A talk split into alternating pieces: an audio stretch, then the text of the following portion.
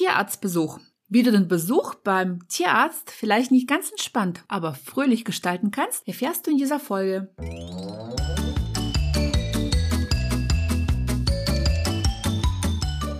Herzlich willkommen im Hundepub, ein Ort für Hundepubertätsgeplagte.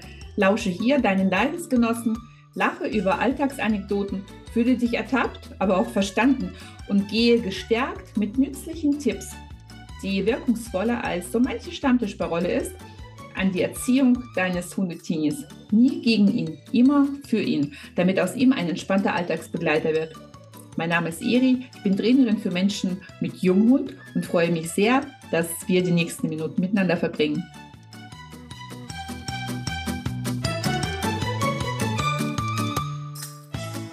Ich komme gerade vom Tierarzt. Ich war mit meinen beiden Hunden, mit Cyrus und Letty beim Tierarzt. Ja, bei Letty ist es eine reguläre Untersuchung gewesen, der sogenannte Jahrescheck, äh, wie beim Auto. Und ja, ein paar Impfungen äh, standen jetzt auch an. Das haben wir alles erledigt. Das war ja auch äh, soweit unproblematisch. Das eigentliche Sorgenkind ist Cyrus. Er zeigt zunehmend mehr Altersgebrechen und hat eben seit paar Tagen Schwierigkeiten, von glatten Böden aufzustehen. Bei diesem Wetter liegt er ganz gerne auf den kalten Fliesen und wie gesagt, das Aufstehen danach ist für ihn nicht mehr möglich, ohne dass wir unterstützen. Also wollte ich es abklären lassen, was wir denn machen können, ob wir irgendwie nochmal mit Medikamenten unterstützen können. Und siehe da, es ist tatsächlich möglich, so viel vorab. Ähm, wir testen jetzt mal eine Spritze und er braucht tatsächlich ein bisschen stärkeres äh, Schmerzmittel. Wir versuchen ihn noch bisschen das Leben zu erleichtern und schmerzfrei zu machen, solange es noch geht. Aber das ist möchte ich nicht weiter momentan ausführen, sonst werde ich ganz, ganz traurig und emotional. Es geht ja auch um ein bisschen anderes Thema. Mir ist aufgefallen, wie viele Hunde in der Praxis doch unwahrscheinlich aufgeregt sind und manche sind tatsächlich ähm, beinahe schon ängstlich ähm, und finden das ganz gruselig beim Tierarzt. Und das war dann die Idee auch für diese Folge, denn ich ähm, bin davon überzeugt, dass man einiges machen kann, um den Tierarztbereich für den Hund angenehm und wenig, weniger aufwühlend und beängstigend zu gestalten. Und hier fängt ja schon ein bisschen an, dass man tatsächlich ähm, die Vorbereitung vergisst. Also man geht dieses Thema Tierarztbesuch ja im Welpen, Junghundalter, zumindest sind das meine Beobachtungen, ähm, nicht gezielt an, sondern man geht dann zum Tierarzt und lässt das alles quasi so, ne? man ist ja selber aufgeregt und neugierig und ähm, dann lässt man das quasi so ein bisschen über sich ergehen und ohne dass man große Vorbereitungen vorher getroffen hat. Und da fängt's ja schon oft an, denn Vorbereitung ist alles. Wie bereite ich das am besten vor? Da muss man erstmal ein bisschen zurückdenken. Und zwar, wenn man überlegt, was passiert beim, beim Tierarzt. Da sind fremde Gerüche. Da sind ähm, sicherlich auch für einen Hund Gerüche, die wir nicht ganz wahrnehmen können, die nach Angst, Schweiß und sonstigem riechen. Ähm, das heißt, es ist grundsätzlich für einen Hund ja neu aufregend. Dann sind das fremde Menschen die den Hund auf einmal packen, auf den Untersuchungstisch stellen, ähm, einfach ihn mal durchwuseln, auch äh, durchgraulen eher, auch wenn das alles freundlich gemeint ist. Für einen Hund ist es wiederum eine hohe Erregung und für einen eher zurückhaltenden, schüchternen Hund per se gleicht es oft einem Überfall. Und dann entwickeln sich einfach zunehmend unschöne Verknüpfungen. Deswegen komme ich gleich mal zu den ersten Empfehlungen. Und zwar Vorbereitung ist alles. Wenn ihr schon mal so weit vorgeht, dass ihr euren Hund immer wieder mal auch am ganzen Körper untersucht. Da fängt es ja schon mal an, nicht wahr? Bin ich denn in der Lage, meinen Hund überall zu untersuchen? Mit aller und in aller Ruhe. Wirklich mit den Händen über den Körper zu fahren, die Augenlider leicht aufzumachen, in den Ohren mit dem Finger ein bisschen rumzupulen, nicht zu tief, sonst verletzt man. Also es geht ja wirklich nur ums leichte äh, Öffnen des Auges, um leicht mit dem Finger oberflächlich ähm, ins, in die Ohrmuschel zu gehen. Kann ich denn meinem Hund den Fang aufmachen und alle Zähne mit dem Finger untersuchen? Lässt das mit sich ähm, machen? Kann ich ihm denn den Bauchbereich abtasten? Kann ich denn die Rute bis zum letzten Wirbelzipfel quasi quasi ähm, abtasten, kann ich ihm jede Pfote untersuchen. Das ist wichtig, dass ihr schon mal das als erstes könnt. Wenn ihr das machen könnt, und wie gesagt, nach jedem Untersuchen kommt dann natürlich eine schöne Belohnung, ohne den Hund aufzupuschen, sondern eine schöne Belohnung kann Futter sein. Ihr könnt den Hund danach schön kraulen, mit einer schönen, wohligen Massage das Ganze abschließen, sodass dieses Untersuchen einfach mal was ganz Normales für den Hund darstellt. Wenn das gut klappt, dann bietet doch hundeerfahrene Freunde, ja, die nicht zum engen Familienkreis gehören. Also es ist wichtig, dass es relativ fremde Menschen für einen Hund sind, euren Hund auch mal zu untersuchen. Dabei ist es wichtig, dass diese fremde Person quasi mit dem Hund nicht zu viel quatscht ähm, und eher so ein bisschen ruhig, herzhaft den Hund nehmend und einfach mal untersuchend und vom, vom Sprechen eher brummig sprechen. Nicht, nicht piepsiger Stimme nach oben pushen, sondern eher, hey, alles gut und wieder Ruhe machen. Wie gesagt, das Piepsen ist immer so pushend und das passiert oft, wenn da die Fremde mit unseren Hunden beschäftigt sind, dann sagen die, oh, bist du ein Feiner? Viel schöner ist es, wenn der Hund das eben mit Ruhe verknüpft und wir zwar bestätigen, aber mit einer ruhigen, ich sage immer mit so einer Honigstimme, hey, alles gut und dabei den Hund eben an den besagten Stellen, die ich vorher schon aufgelistet ähm, habe oder erwähnt habe, untersuchen und zum Schluss gibt diese fremde Person dann dem Hund auch gerne eine Belohnung und du darfst danach mit der wohligen Massage das Ganze beenden, wenn denn dein Hund das mag. Bitte danach nicht gleich den Hund wieder in die Dynamik wegrennen lassen, sondern erstmal bei dir zur Ruhe kommen lassen, bevor er dann sich abschütteln darf und in Ruhe von euch sich entfernen oder eben bei euch bleiben, wie er es möchte. Denn auch dieses nach dem Anfassen sofort loslassen, was die Hunde dann oft, weil es sie ja so ein bisschen irritiert, das ist ihnen einfach was, das ist was Neues, dann verrennen diese, diese Dynamik und speichern dann diese, dieses Anfassen mit dieser hohen Energie wiederum. Und alles, was man da macht, sollte möglichst mit einer ruhigen Energie stattfinden. Deswegen auch gucken, dass man den Hund erstmal ein bisschen runterbekommt, bevor er sich dann ruhig von euch wie vorher gesagt, entfernen kann oder eben auch bei euch bleibt. Und ein kleiner Tipp am Rande für die Unempfindlichkeit bei Spritzen, bei diesem Pixar, auf den viele Hunde. Übrigens funktioniert es auch bei Kindern. Ich weiß, ich bin Rabenmutter, aber meine Kinder haben nie geschrien beim Kinderarzt, wenn sie ähm, Impfung kamen. Ähm, weil ich schon ein bisschen zu Hause vortrainiert habe. und zwar habe ich immer leicht in die Stellen, also bei Kindern sind das ja oft Oberarme, bei Hunden sind das hinten die, ähm, in dem Hüftbereich die, Hinterläufe, Hüftbereich die Hinterläufe, da habe ich immer so ganz leicht reingezwickelt und danach gleich mit einer leichten, sanften Druckmassage drüber gestreichelt. Das habe ich ab und an mal gemacht. Nicht so zwicken, dass es einem Kind oder einem Hund weh tut, aber einfach, dass man sich dran gewöhnt, dass dieses leichte Anpixen dazugehört, dass sich einfach das Nervensystem auch ein bisschen dran gewöhnt. Hat, wie gesagt, bis jetzt bei ist ja mein dritter Hund bei drei Hunden und bei zwei Kindern funktioniert. Wichtig ist, dass man das auch wieder mit Ruhe macht, ohne viel Aufmerksamkeit darauf zu legen. Ja, und dann kommt nämlich der große Tag beim Tierarzt. Und da wäre es natürlich wichtig, dass man, bevor, und das gehört noch zur Vorbereitung, bevor ich zum Tierarzt gehe, muss ich ja erstmal einen Termin ausmachen.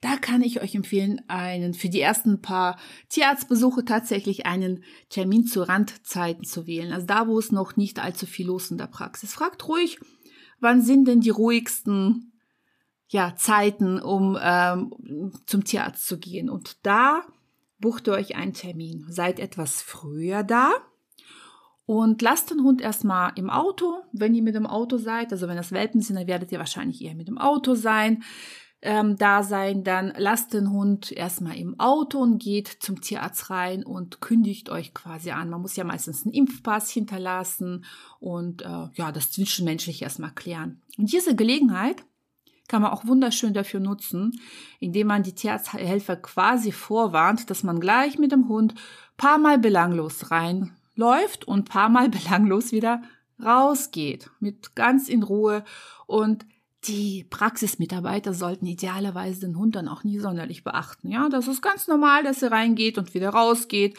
ohne dass da, gerade beim Welpen wird ja oft so ein, ah, so entzückender, entzückendes Geschrei findet da ja oft statt. Und das wollen wir nicht. Na, das ist ja ganz wichtig, dass es mit Ruhe verbunden wird. Ja, ich weiß, das ist mitunter das äh, Schwierigste überhaupt, seine Mitmenschen drum zu bitten, bei einem, bei Anblick eines Welpen nicht aus dem Häuschen zu fahren.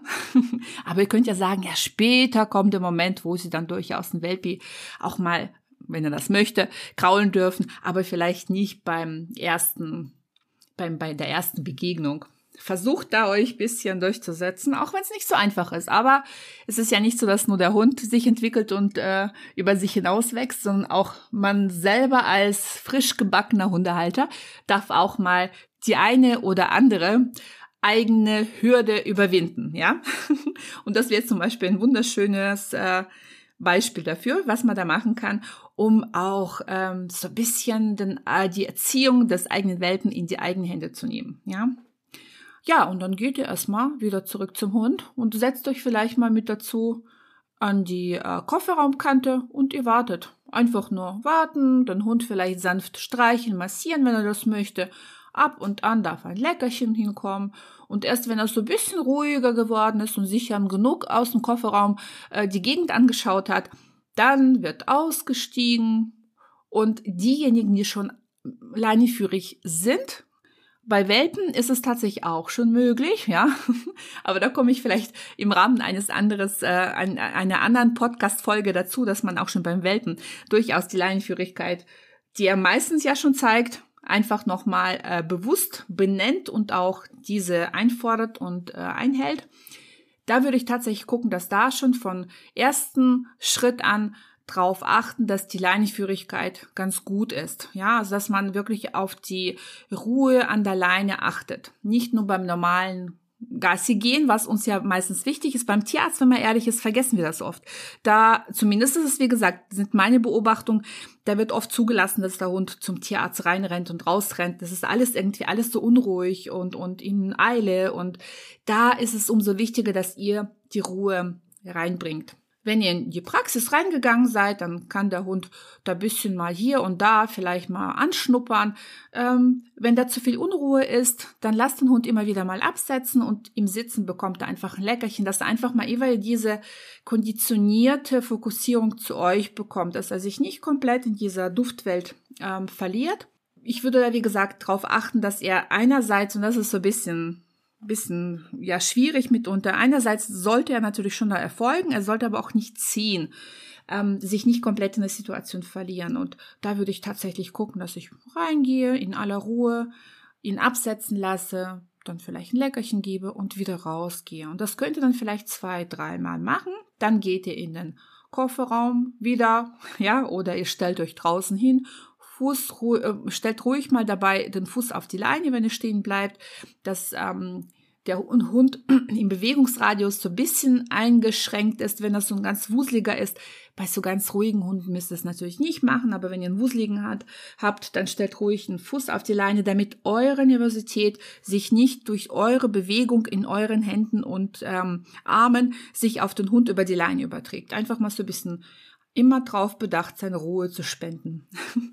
Ja, und irgendwann werdet ihr aufgerufen. Und dann geht das rein. Und auch beim in die Praxis gehen zur tatsächlichen Untersuchung ist wichtig, dass man da auf die Leinenführigkeit bisschen achtet und den Tierarzt im ersten Moment davon abhält, den Hund als erstes zu begrüßen, sondern da dürfen wir uns ruhig so ein bisschen vorschieben und als erstes den Tierarzt begrüßen. Denn das zeigt natürlich unserem Hund auch, ähm, dass wir andere Menschen managen können dass wir diese, diese Aufregung, diesen Überfall auch nicht zulassen. Und auch wenn der Hund vermeintlich nervös wirkt, ähm, ist es trotzdem so, dass die das ja wahrnehmen. Und gerade bei Hunden, die so ein bisschen skeptisch sind oder Hunden, die verunsichert und ähm, sich ein bisschen fürchten, hilft das unwahrscheinlich, wenn die sehen, dass wir uns vorschieben und quasi in Augen des Hundes den Tierarzt auf Abstand halten. Und dann wird erstmal sich ganz kurz unterhalten und wenn es darum geht, dass der Hund auf den Untersuchungstisch kommen soll, dann macht das bitte ihr selber.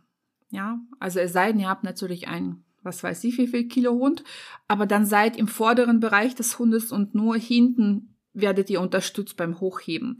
Ansonsten guckt, dass ihr eure Hunde bei den ersten Tierarztbesuchen selber auf den Untersuchungstisch hochhebt und danach den Kopf des Hundes quasi halten. Zwischendurch geht die eine Hand vom Hundekopf immer wieder weg, um Leckerchen zu holen und in den Hund reinzustopfen quasi. Dass die eine Hand bleibt immer am äh, Hundekopf und beruhigt und spricht mit einer sanften, ruhigen Stimme, während der Hund den Hund untersucht. Und dadurch, dass wir schon ganz gut vorgearbeitet haben und der Hund das kennt, dass er immer wieder untersucht wird, ist es für ihn auch weniger ungewöhnlich und ähm, bereitet ihm auch weniger Unbehagen. Das ist ja schon mal ganz nützlich, ähm, wenn man das vorab aufgebaut hat. Ja, und dann kommt die böse Spritze ja meistens, nicht wahr? Die muss ja gar nicht so böse sein, denn sobald man sieht, ah, Tierarzt hat jetzt die Spritze genommen, dann kommuniziert man mit dem Tierarzt und sagt, hey, ganz kurz warten bitte, dann darf man entscheiden, ob man eine Leberwurstpaste rausholt oder ein anderes äh, Leckerchen. Und während der Hund dann diese Leberwurst schleckt, darf man mit der anderen Hand, das ist so ein bisschen tricky, aber da bekommt man mit bisschen Übung das Ganze raus, ne, dass man zwar einen Hund hält und Leberwurst gibt und gleichzeitig aber ein bisschen im vorderen Schulterbereich so ganz leicht grault und ganz leicht zwickelt. Und dann passiert nämlich Folgendes, dass das ganze Nervensystem ja erstmal darauf konzentriert ist, was im vorderen Körperbereich passiert. Und ah, mein Mensch zwickelt mich bisschen, das kenne ich ja, ist ja nichts Schlimmes. Und währenddessen kommt hinten eine Spritze. Und die wird meistens so bisschen die geht unter. ja, weil die Nervenimpulse, äh, die das, ähm, die der Körper quasi dann sendet, das verteilt sich. Es ist nicht alles gebündelt an eine Stelle, sondern das ist ja überall so ein bisschen prickelnd. Man kann nicht ganz genau kanalisieren, von wo das genau kommt. Also wie gesagt, kann ich jedem empfehlen, kleine Trick aus der Trickkiste, habe ich ja versprochen, das ist im Hundepop ein paar Tricks kommen. genau. Ja, und dann, wenn das alles passiert ist, dann gibt's noch eine Geschichte und zwar bitte auch den Hund unbedingt auch selber vom Untersuchungstisch runterheben. Und dann dürfen nämlich die Tierarztmitarbeiter im Untersuchungszimmer den Hund nach Belieben bewundern, streicheln und ihm sagen, was für ein toller, toller Hund das doch ist, wie toll er es gemacht hat. Und ja, es gibt noch eine Kleinigkeit, auf die man achten sollte bevor die Tür aufgeht und man quasi das Untersuchungszimmer verlässt.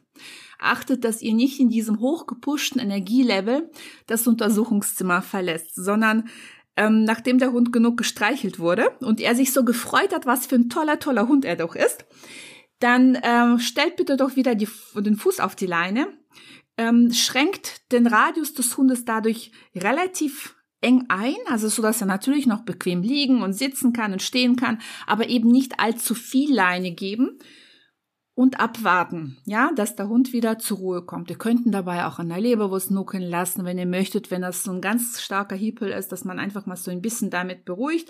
Und ihr verwickelt den Tierarzthelfer, mich werden jetzt die Tierärzte hassen, aber die werden später mich dafür lieben, weil die Hunde dann viel lieber zum Tierarzt gehen, ähm, verwickelt den Tierarzt mit Fragen so ein bisschen ins Gespräch. Dass der Tierarzt das Zimmer erst verlässt, wenn der Hund so ein bisschen ruhiger ist. Ja, und im Zweifelsfall einfach nett fragen, ob ihr noch kurz im Zimmer bleiben könnt für ein paar Minütchen. Und dann geht ihr einfach in Ruhe raus, wieder auf die Leinführigkeit achtend. Dann bekommt der Hund Wasser, denn diese Aufregung nicht zu unterschätzen, das ist für den Hund schon auch Stress. Und das macht durstig, dann unbedingt Wasser aufnehmen lassen und dann geht's nach Hause. Bevor der Hund ins äh, Verarbeiten und Träumen gehen darf. Geht mit ihm nochmal raus, dass er nochmal austreten kann und quasi seinen Stress aus dem Körper rausfließen, äh, raus, rausfließen lassen kann. Ähm, ja, und danach geht's an Schlafen und Verarbeiten. Puff, ganz schön anstrengend, nicht wahr? Was äh, man aus einem Tierarztbesuch für ein Theater machen kann. Keine Bange. Das ist natürlich nicht etwas, was man ein Hundeleben lang machen muss. Das geht wirklich nur um den ersten Aufbau oder ähm, es geht auch für diejenigen, gilt auch für diejenigen, die äh, so ein bisschen Probleme beim Tierarzt haben. Die können das genau so machen, nur dass ich da empfehle, tatsächlich ähm, vor der tatsächlichen Untersuchung immer wieder mal hinzugehen und eben dieses rausge äh, reingehen, rausgehen, draußen bleiben, vielleicht zwei, dreimal und dann ohne beim Tierarzt gewesen zu sein, also ohne tatsächlich untersucht zu werden, wieder nach Hause zu gehen. Wenn ihr das immer wieder mal macht, dann hilft das den Hunden ungemein. Und ihr werdet irgendwann merken, dass ihr peu à peu die, die Zügel quasi immer lockerer werden lassen könnt. Weil es für den Hund eine freudige Aufregung wird, ohne zu überschäumen oder ohne völlig in Panik und Angst zu verfallen. Wie gesagt, dieses Vorgehen hilft meistens den hebeligen Hunden, nicht völlig aus dem Häuschen zu geraten, wenn da irgendwie äh, nur Tierarzt ausgesprochen wird. Den skeptischen Hunden hilft das auch, denn sie sehen, dass ihr die Menschen managt. Im Prinzip ist das der Trick, ja, dass der Hund merkt, dass ihr ganz bewusst und aktiv die anderen Menschen auch ein bisschen anleiten könnt. Und da darf man über sich hinauswachsen. Da darf man seine Hundehalterkompetenzen bisschen stärken, denn dazu gehört auch mit anderen Menschen zu kommunizieren und ihnen zu sagen, was, wie sie denn mit dem eigenen Hund umgehen dürfen oder nicht. Also mit, mit deinem Hund quasi. Ja, und bei zurückhaltenden und schüchternen Hunden ist es auch sehr, sehr hilfreich, denn diese brauchen das Ganze umso mehr, denn so sehen sie, dass sie sich in eurer Nähe in Sicherheit ähm, fühlen dürfen, ja, dass ihr einfach Herr der Lage oder Frau der Lage seid und das Ganze wunderschön managen könnt, ja. Der Hund merkt, ganz einfach zusammengefasst, dass der Mensch managt, ja, dass der andere Menschen bewegen kann, äh, sie anleiten kann. In diesem Fall ist es ja quasi der Hundehalter kann das Tierarzt, äh, Tierarztpersonal so ein bisschen im Umgang mit dem eigenen Hund anleiten und das Ganze wirklich freundlich, ruhig, aber zielstrebig. Und darum geht es letzten Endes, nicht wahr? Ja, dann wünsche ich euch viel Freude beim Ausprobieren, also all denjenigen, die vielleicht mein Thema mit dem Tierarztbesuch haben. Und liebe Tierärzte, verzeiht mir, wenn ich da für die Anfangsphase euch da vielleicht so ein bisschen hier die Freude nehme am gleichen Durchknullen eines Welpen. Ähm, die Freude wird ja kommen, so ein bisschen verzögert, dürft ihr den Welpen wieder durchknuddeln und vor allem habt ihr später viel mehr davon, nämlich einen Hund, der gerne zu euch kommt und nicht äh, ja, in Angst, in Prävention oder eben im äh, völligen Hipperlichkeit sich verliert. In diesem Sinne, viel Freude beim Tierarzt.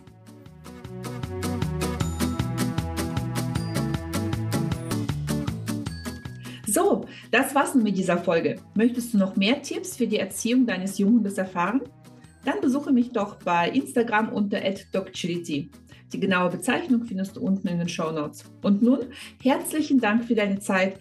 Ich habe mich sehr gefreut, dich dabei zu wissen und freue mich auf ein nächstes Mal. Bis bald, deine Eri.